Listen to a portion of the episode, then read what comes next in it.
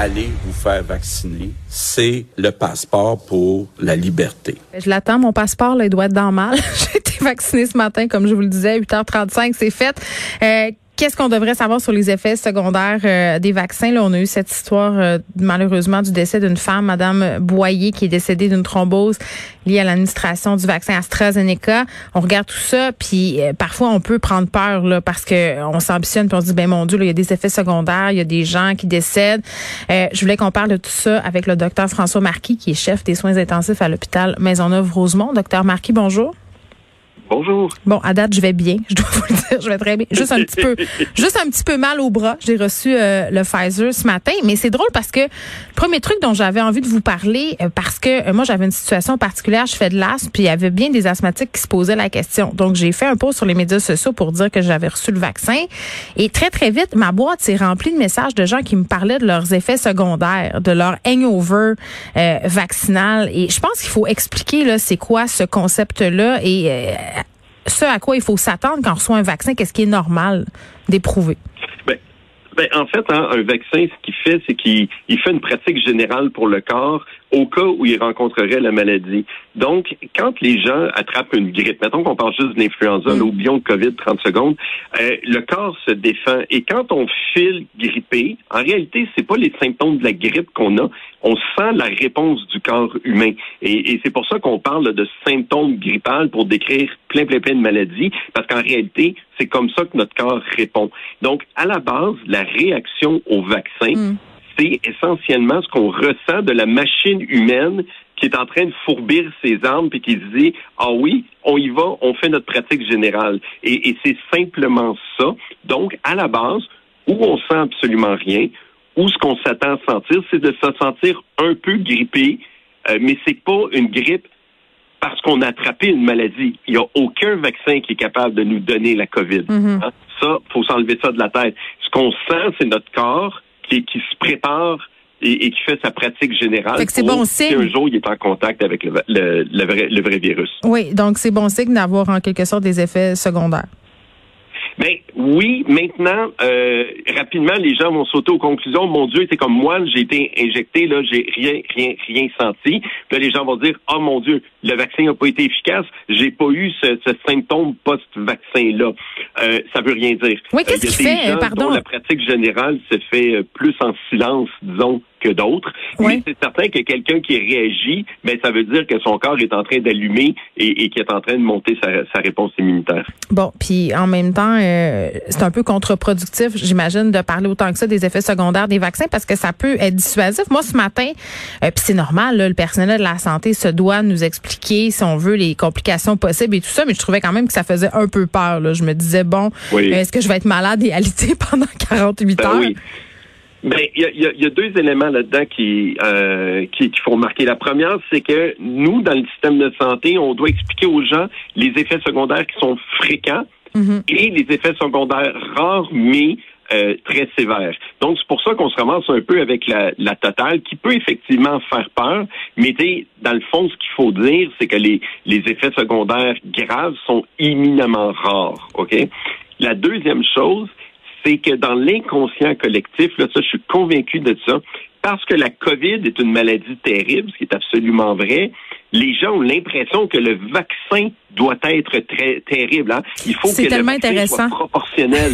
et, et, et, je pense que beaucoup de personnes qui se conditionnent en se disant, OK, là, je vais avoir le vaccin de la COVID, je vais avoir le vaccin de la COVID, oh my God, ça va être intense. Oui. Et, je pense qu'il y a une petite partie de conditionnement là-dedans. mais la somatisation, mais ça existe, la somatisation. Moi, ça m'est déjà arrivé de, de, me créer des symptômes parce que j'étais anxieuse d'une affaire. Puis, euh, je, pense que c'est tellement vrai ce que vous dites, docteur Marquis. Là, parfois, on lit les effets secondaires sur une boîte de médicaments, puis à partir du moment où on les a lus, on se met à les avoir. Ben oui. Et, et, plus simple que ça encore, là, tout docteur qui euh, se fait dire que dans son unité, il y a un patient qui a des poux, là, ça nous met, dès qu'on l'apprend, on se met à se gratter. Là. Ça me gratte déjà. On a peur d'attraper à gale, puis tout ça. C'est, ça, c'est ça, c'est vraiment une réalité. Ce qui est vrai, par contre, est dans, basé sur une grande étude non scientifique, c'est-à-dire moi qui ai posé des questions à un paquet de monde autour de moi, ceux qui ont fait la COVID ou ceux qui font leur, reçoivent leur deuxième dose de vaccin, il est normal d'avoir une réaction un peu plus intense. Donc, euh, moi, je m'en vais demain pour ma deuxième dose de vaccin.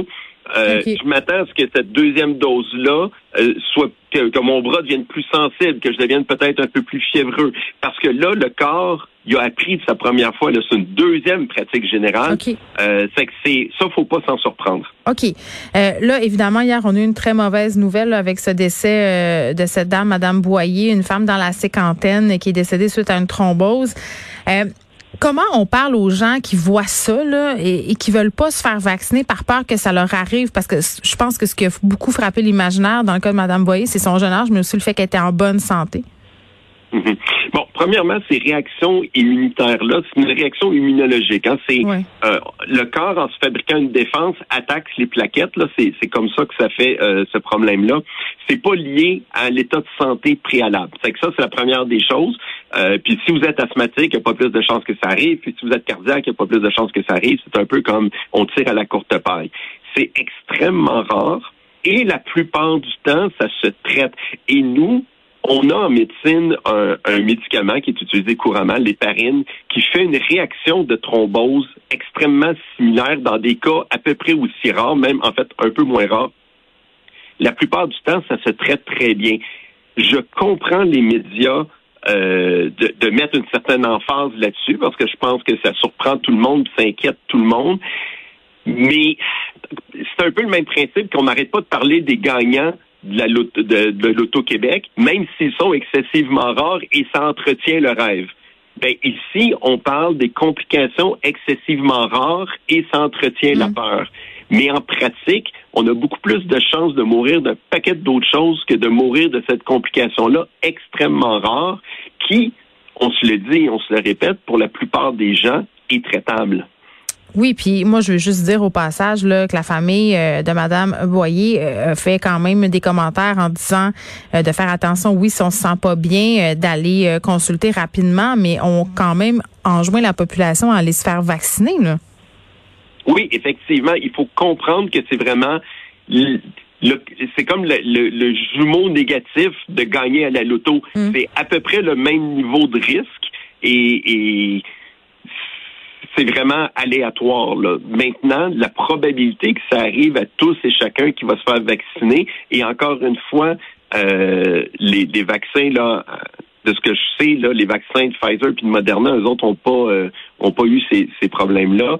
Euh, ça reste une celui du AstraZeneca, euh, AstraZeneca puis le Johnson, euh, ça reste tellement rare que tous les avantages sont du côté d'aller se faire hmm. vacciner. Euh, c'est à peu près l'équivalent que de dire, moi, j'ai entendu parler de quelqu'un qui s'était fait tuer par son sac gonflable. Je veux qu'on enlève tous les sacs gonflables de toutes les voitures. On peut pas se baser sur l'exception pour justifier d'enlever la sécurité à la grande majorité des gens. C'est vrai, c'est vraiment une belle image, l'image de la loterie. En terminant, docteur Marquis, comment ça se passe de votre côté à l'hôpital aux soins intensifs? Là, j'entendais euh, François Legault dire qu'à Montréal, étonnamment, ça allait bien, qu'on résistait, euh, puis qu'on était venu même à bout de cette troisième vague-là. Est-ce que vous voyez ça euh, sur le terrain? Bon, j'oserais pas dire qu'on est venu à bout de la troisième vague. Je pense qu'on a réussi à pas se planter. Ça, c'est une réalité. Puis je pense que tout ce qu'on a fait, et ça, c'est c'est un c'est une façon de dire à tout le monde, écoutez, tous vos efforts ne sont pas en vain, là, ça fonctionne ce qu'on fait à Montréal. Hmm. Maintenant, ne crions pas victoire tout de suite. On se rappelle que la vaccination, ça nous prend nos deux doses. Et ensuite, que ça peut encore déraper rapidement. Est-ce qu'on a un excellent contrôle à Montréal? Je pense que oui, je pense que ça va bien. Est-ce qu'on peut dire qu'on a gagné? On est loin de dire qu'on a gagné. On ne devrait pas dire, OK, c'est réglé à Montréal, fin de la discussion. Là. Euh, on n'est pas rendu là. Les patients... oui, c'est super encourageant. On est tous encouragés. Là. Mais les patients aux soins intensifs, je disais ce matin que ce sont des gens qui ont moins de 60 ans en majorité? Oui, définitivement. La moyenne d'âge a beaucoup diminué. Euh, présentement, nous, on en a cinq euh, aux soins intensifs avec la COVID. Il y en a une qui est plus, qui a plus que 65 ans. Ça, ça, vous donne, ça vous donne une idée. Ben, c'est important de se le euh, rappeler. Oui, et effectivement, et le ratio, hein, dans le sens qu'avant, il y avait beaucoup, beaucoup, beaucoup de patients hospitalisés, puis pas tant que ça aux soins intensifs. Maintenant, on est plus à peu près à du 3 pour 1, alors qu'on était à du 7 pour 1. Donc, euh, se rappeler que ceux qui tombent malades tombent malades pour vrai. Ils sont peut-être moins importants en termes de nombre, mais ils sont plus importants en mm. termes d'intensité et euh, pour ces gens-là, c'est loin c'est loin d'être un problème réglé. L'autre chose, c'est qu'alors que le Québec était absolument capable de gérer des éclosions à 1000 cas par jour avec les ressources hospitalières qu'on avait, hmm. notre système de santé est extraordinairement mal en point. Présentement, aux soins intensifs, on serait jamais capable de gérer les niveaux de la deuxième vague ou même de la première vague. Hmm. Docteur Marquis, merci. C'est toujours très intéressant de vous parler. Docteur Marquis, qui est chef des soins intensifs à l'hôpital Maisonneuve-Rosemont.